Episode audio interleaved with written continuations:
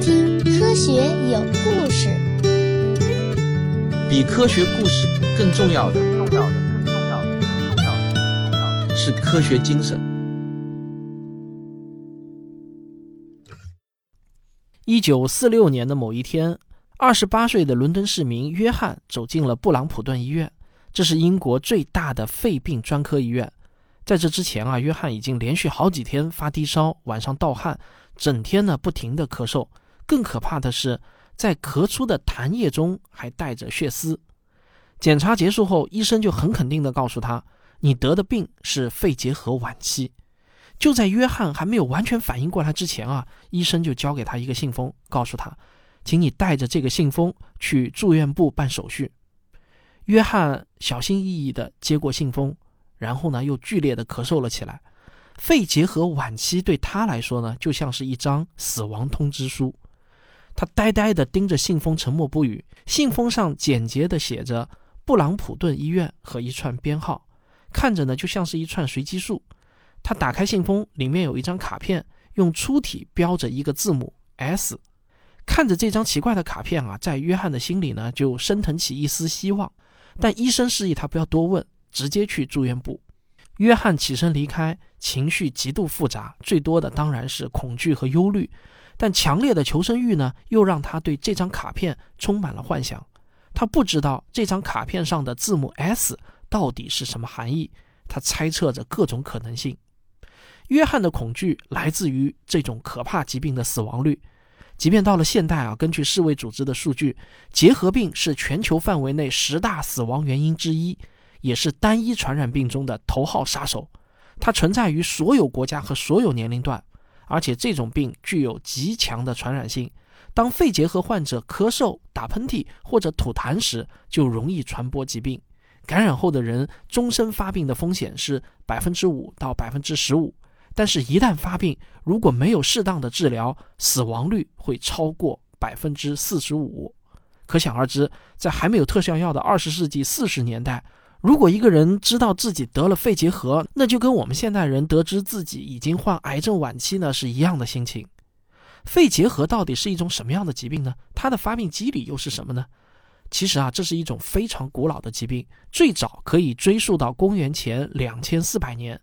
从当时古埃及的木乃伊基柱片段中就明确证实了结核性腐蚀病变，所以算起来啊，结核病至少有四千多年的历史了。我国长沙马王堆出土的辛追夫人，她的遗体经解剖就确认左肺上有肺结核留下的钙化斑，这至少证明两千多年前肺结核病已经传入到我国了。我国古代呢就把肺结核称为痨病，发病率是极高啊，因为民间有十有九痨的说法，甚至痨病被称为中国的国病。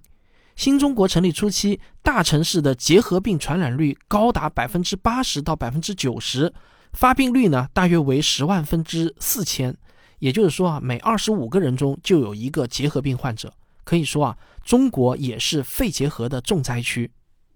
红楼梦》里的林黛玉，从症状上来看呢，得的应该就是肺结核。在整部作品中，经常能够读到黛玉半夜惊醒、盗汗咳血的段落。是的，肺结核的典型症状就是剧烈的咳嗽、胸痛、咳血，或者啊咳痰、发热、盗汗、虚弱、疲劳、没有食欲等等。大家知道林黛玉呢，可是只有十四五岁的年龄啊。很多中外的大文豪啊，都是死于肺结核的，比如济慈、契科夫、卡夫卡、鲁迅等等。热爱科学的听众们一定都知道，量子力学中著名的波动方程。就是薛定谔在患上了肺结核的疗养期间完成的。虽然历史悠久，遍及全世界，但人们一直搞不清楚这种病是怎么发生的，只是隐约的知道这种病啊，好像是一种传染病。在公元前的古希腊时期，希波克拉底就认为结核病是一种广泛传播的疾病，因此就告诫他的学生啊，不要接触晚期患者。在17世纪的意大利医学著作中也提到了这是一种传染性疾病。但是啊，这些典籍对于预防结核病的感染有些作用，对治疗呢却没有什么帮助。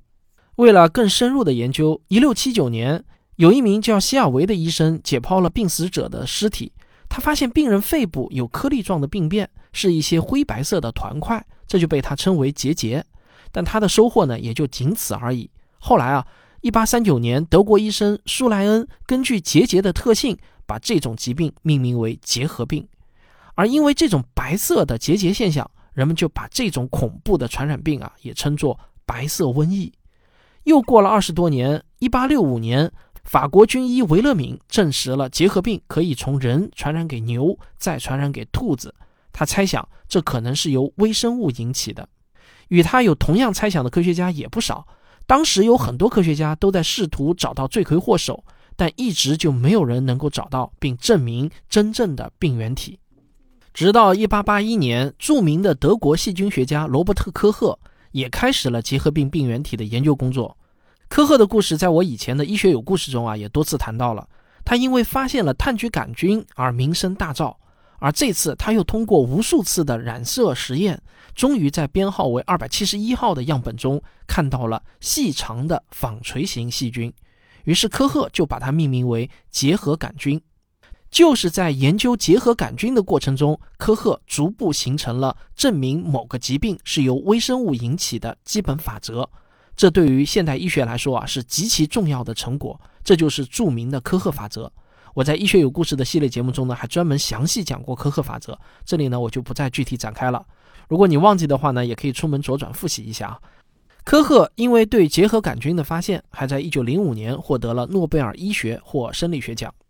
研究进展到这里啊，医学界总算是找到了结核病的病因了。原来呢就是结核杆菌在作祟，它是一种革兰氏阳性细菌，具有复杂的细胞壁，呈现出小型的棒状结构。它最容易影响到肺部，产生肺结核。当然，也不限于肺部，结核杆菌也会经过血液或者淋巴系统运输，传播到身体的任何部位，比如大肠、脑膜、肾脏，甚至骨头内部等等。现在病因找到了，你可能以为剩下的就是有的放矢，针对性的消灭这种细菌就好了。可是呢，事情并没有想象的那么容易。科赫在尝试了很多方法，提取了一种结核菌素。但最终啊，还是失败了。如果把结核杆菌侵入人体导致结核病看作是一个守城战，那么要取得胜利，在被攻陷后反击敌军是一个思路；但如果能在攻陷前就抵御住敌人的进攻，那就是更好的办法。这个呢，也就是疫苗的思路了。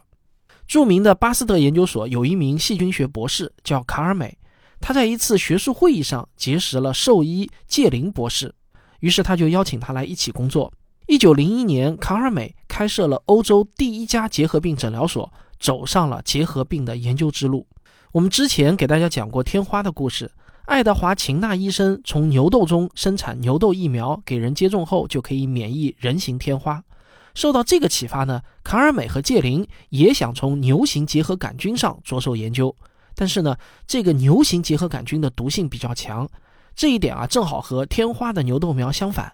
天花的牛痘苗毒性弱，所以作为疫苗比较安全，而牛型结核杆菌则不行，用它来做疫苗呢，毒性太强，风险太高。但这两人毕竟是巴斯德所的得力干将，有着丰富的研究经历，很快他们就想到可以通过传代减毒的方法，简单来说呢，就是让结核杆菌不停地繁殖传代，期待它们在繁殖的过程中改变性状，如果某种性状能够使毒性减弱，就保留下来继续传代。在无数次的实验中，他们发现百分之五牛胆汁的甘油马铃薯是最合适的培养基，并且随着传代次数的增多，总能筛选出更弱的毒株来。一九二一年，他们终于找到了合适的菌种，这时啊，都已经传到了第二百三十一代了。他们在豚鼠身上证明了疫苗的免疫效果，同时也确认了疫苗的安全性。巴斯德所就用他们两个人的名字的首字母来命名了这种疫苗。也就是 BCG，中文名呢就叫做卡介苗。卡介苗问世后啊，拯救了无数的儿童。对于那些出生于结核病家庭的儿童，第一年的结核病的发病率就从百分之二十五降低到了百分之二，效果非常的显著。其实卡介苗对于我们每一个人啊都不陌生，因为每一个新出生的婴儿在正常情况下出生的第一天就会接种卡介苗。如果你此刻正好方便，你可以抬一抬你的左手臂，你的左手上臂的那个圆形的疤痕啊，其实就是卡介苗的接种证明。我国引进卡介苗呢，也是一个曲折的过程。当时巴斯德所公布卡介苗的研究成果后，有一位叫王良的医生也注意到了那篇论文。早些年呢，他从越南河内学医回国时，才得知一兄一妹都死于结核病，因此就对结核病防治的进展特别关注。他看到论文后，在一九三一年就远赴法国，到巴斯德研究所找到了卡尔美博士，跟着学习卡介苗的研发生产技术。两年多后，他带着菌苗回到祖国，在重庆自己的诊所就开始给人接种。不过，由于当时的那个动荡年代啊，以及没有获得当时官方的认可。他的卡介苗在一九三七年就被勒令禁止了。之后，随着国内生物制品的研究发展，上海租界巴斯德所的刘永存、中央防疫处的汤非凡等人，逐渐呢又重复引进了卡介苗菌种。不管怎么样，卡介苗在国内呢总算是铺开了。但是啊，就在人们以为可以像天花疫苗那样苗到病除，越来越多的事实却证明，卡介苗的保护效果不是完美的。对儿童期脑膜炎和散播性结核病的保护效果非常好，平均保护率可以达到百分之八十六，这达到了大多数疫苗的保护率。但是在成人中的保护效果呢，却并不明显，它不能预防原发性感染和肺部潜伏感染的复发。寻找结核病治疗的特效药依然是一个有待攻破的医学难题。后面又发生了一些什么呢？咱们先上个小广告，广告之后见。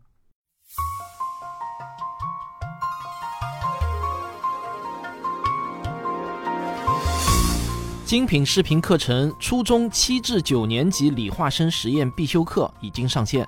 科学声音与浙江教育出版社强强联手，专业的实验老师示范，由我撰稿解说，不仅能帮助初中生提高应试成绩，还能收获科学思维。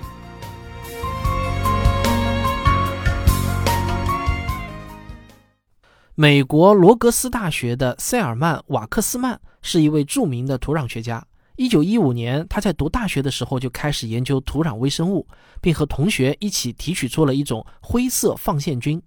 当时人们发现啊，如果结核杆菌掉落到土壤中，很快就会被杀死。那么土壤中是不是存在某种微生物或者某种物质可以抵抗结核杆菌呢？一九三二年，瓦克斯曼教授受到美国对抗结核病协会的委托，开始研究这个问题。他受到弗莱明从青霉菌中提取的青霉素的启发，他着手从放线菌中寻找抗菌物质。一九三九年，他也获得了默克公司的资助。到一九四一年，瓦克斯曼和他的团队已经研究了超过八千种菌种，也发现了各种菌素。一九四三年，他的学生沙茨从灰色放线菌中提取出了一种新的菌素，这种菌素呢就被命名为链霉素，链条的那个链。抗生素这个词啊，也就是在这个过程中出现的。如果说弗莱明的青霉素是揭开了幕布的一角，那么瓦克斯曼就是那位真正揭开了抗生素大幕的人。一九四四年，瓦克斯曼就把链霉素交给了梅奥诊所进行研究。不负众望，这个链霉素展现出了很多优秀的特性，能够对抗很多种细菌，包括结核杆菌，并和青霉素的效果形成互补。他们把链霉素用于结核病的豚鼠，在持续治疗六个月时，发现十六个病灶都消退了。百分之三十的豚鼠在组织学和细菌学方法检测下都检测不到结核杆菌，其余百分之七十的病情也都被抑制住了。人体试验中，二十一名肺结核患者在使用四周的链霉素后，至少有十六名患者的病情有明显的好转。这个链霉素一出现啊，那可不得了了。一方面，它显现出了强大的杀菌能力，土壤对结核杆菌的杀灭作用正是这个链霉素的贡献。另一方面，由于链霉素带来的巨大经济效益，沙茨和瓦克斯曼还对簿公堂，争夺发现权，这也从侧面印证了链霉素是多么重大的发现。其实呢，链霉素的作用机理呢，是可以阻断感染细胞蛋白质的合成，从而抑制结核杆菌的繁殖。瓦克斯曼在一九五二年获得了诺贝尔医学或生理学奖，就是表彰他在发现链霉素过程中所做的贡献。当这些消息传到英国的时候，就给英国的医学界带来了极大的振奋。但是在医学统计学教授奥斯汀·布拉德福德希尔看来，这还远远不够。当时的医生已经发现了人体自愈和安慰剂效应，一些科学思维缜密的医学家已经意识到。如果要证明一款药物有效，必须要剔除这些干扰因素。而剔除这些干扰因素的唯一方法就是进行随机双盲对照试验。一九四六年，英国医学研究委员会计划对链霉素进行临床试验，他们从美国订购了五十克链霉素，奥斯汀呢就成为了委员会的成员之一。这也是医学史上第一次严格的随机双盲对照试验，具有伟大的开创性意义。考虑到链霉素比较有限，他设计的试验呢是这样安排的：首先呢是挑选那些年龄在十五到三十岁的肺结核患者，他们必须是新近感染的急性进行性双侧肺结核，并且不适合尾线疗法。这个尾线疗法啊，就是像胸腔或者腹腔人工注入清洁空气的一种治疗手段，它能够使病变的肺选择性的萎缩。如果有满足条件的患者啊，会发送给国家协调中心的负责人，判断符合标准后，会就近安排病床，并分配一个带随机编号的信封，里面呢会有一张标注 S 或者 C 的卡片。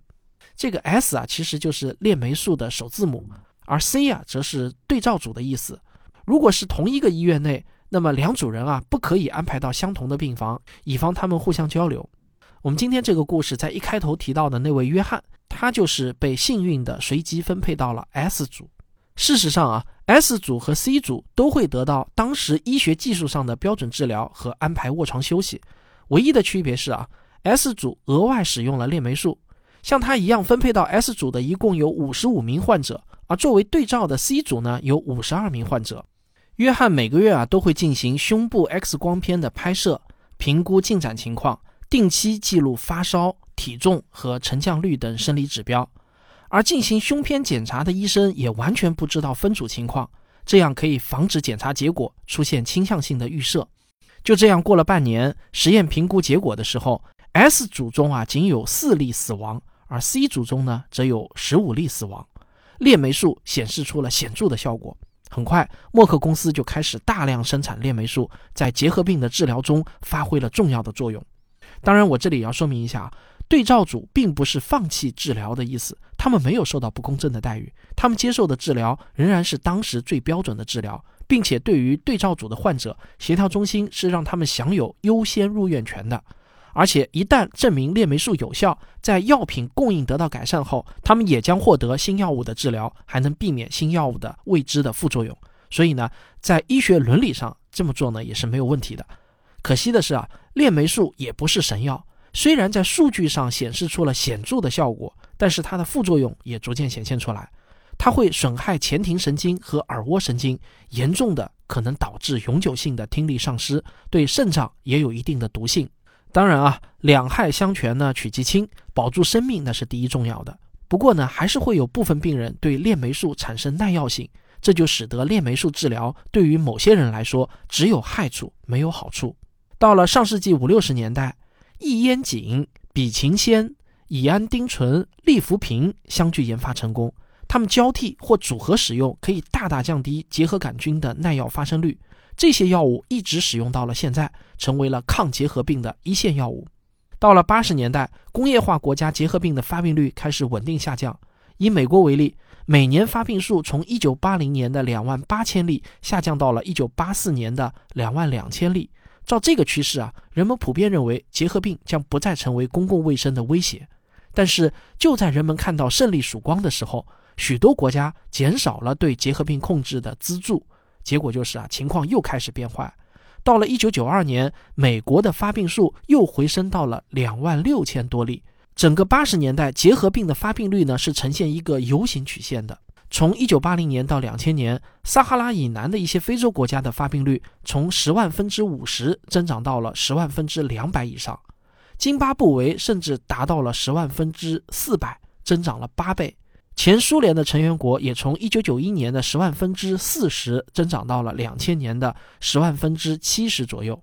与此同时，结核杆菌的耐药性却越来越普遍，出现了耐药性结核病。1993年的一项研究表明，纽约的耐药和耐多药病例分别占到了百分之二十三和百分之七。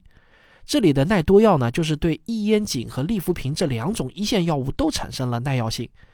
那这种情况呢，就需要选择二线药物来进行治疗了。一九九三年，世卫组织为了强化控制结核病的传播，他就宣布结核病是全球紧急事件。耐药性已经成为了消除结核病的最主要的障碍。继耐多药结核病之后，还出现了对二线药物也产生抵抗的广泛耐药结核病，甚至现有的药物治疗均无效的完全耐药结核病。全球报道最早的完全耐药结核病人呢，是意大利的两名妇女，他们在二零零三年去世。不过目前为止，由于缺乏二线药物的耐药数据，以及不能把体外检测结果和实际临床效果等同起来，世卫组织还没有认可完全耐药这个术语。从全球范围来看啊，印度和我国呢是耐药结核病的重灾区，我国的耐药占比占到了百分之十四，印度呢是百分之二十七。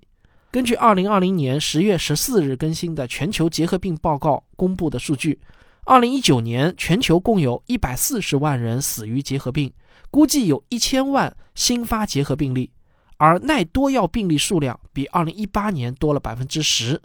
不过好消息是啊，结核病的发病率每年下降百分之二，在二零一五年到二零一九年期间累计下降了百分之九。中国的情况也有相当比例的好转。从两千年到二零一九年，估计发病数也是逐年下降，从一百四十万下降到了八十三点三万，平均每年有百分之二点七的下降率。二零一四年五月，第六十七届世界卫生大会后发布了遏制结核病战略，其愿景是啊，一个没有结核病的世界，结核病不再导致死亡、疾病和痛苦。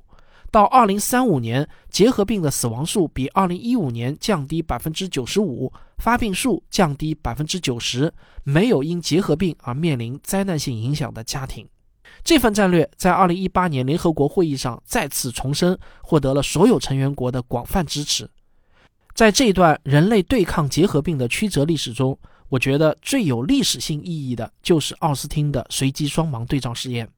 在我看来啊，随机双盲对照实验在医学史上的地位，不论给多高的评价都不过分。被誉为二十一世纪临床医学新思维的循证医学，就是以随机双盲对照试验为核心。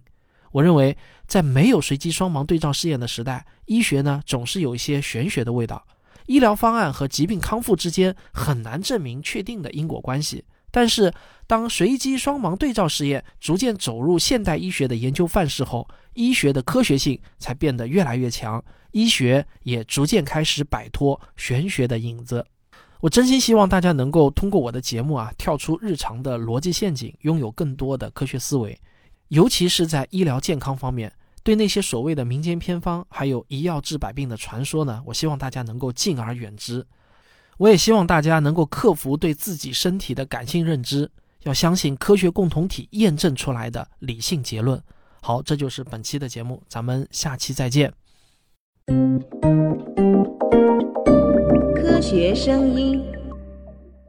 今天这期节目啊，是由咱们科学声音科普写作训练营的第三期学员朱文亮同学撰稿的。他最近啊，还告诉我一个好消息，就是他获得了他们公司举办的叫技术科普演讲比赛的金奖。他说呢，他很感谢我给他提供的帮助。其实听到这样的消息呢，我的高兴也不亚于他的。今天我想跟大家提前通个气，就是十二月份我的节目的更新频率啊会明显降低。那为什么呢？首先啊，未来科技体验馆的这个节目结束了，对吧？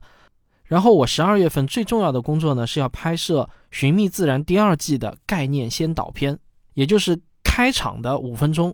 那这次拍摄呢，我可以说是下了血本了。我们在重庆的一个航校的飞机模拟舱中，要拍摄一场空难大戏，光是演员加群演呢就有四五十个，摄制组的工作人员呢也是接近二十个。我呢是既要担任主演，还要做总导演，各种大小事情啊，那是事无巨细，全部要仔仔细细的亲自过手。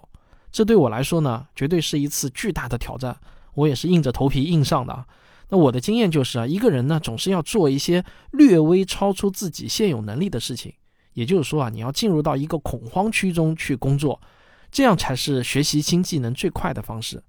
为了最终能够拍出国际水准的纪录片，我需要不断的让自己一次又一次的跳入到恐慌区中去游个泳。